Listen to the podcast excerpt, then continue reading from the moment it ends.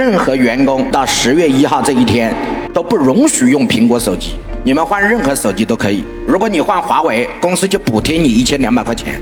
有人说，那你一个企业的老板，你怎么能干涉员工用什么手机呢？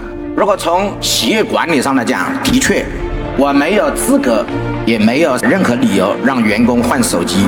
但如果从一个国家立场，从一个中国人来出发，我要求你是很正常的。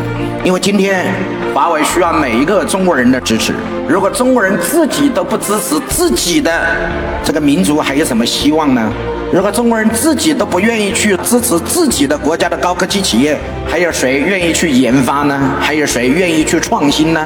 还有谁愿意在关键时刻为这个民族和国家站出来呢？哎，各位同意吗？所以，如果只是从企业经营，我没有资格来要求；但如果从目前的形势、国家这一块儿，我会有什么？作为中国人，我有资格来要求。对，要求我们在一块儿战斗的人，对别的公司我没有办法，但是要求我们在一个战壕战斗的人，我们要达到这样。所以中国一定要想办法让华为突破。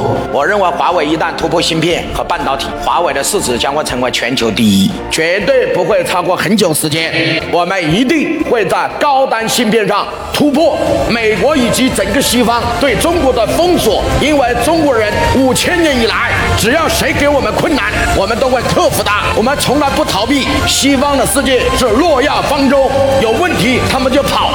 的问题是海很难填，我精。卫填海，日很难追，我夸父追日；山很难移，我愚公移山。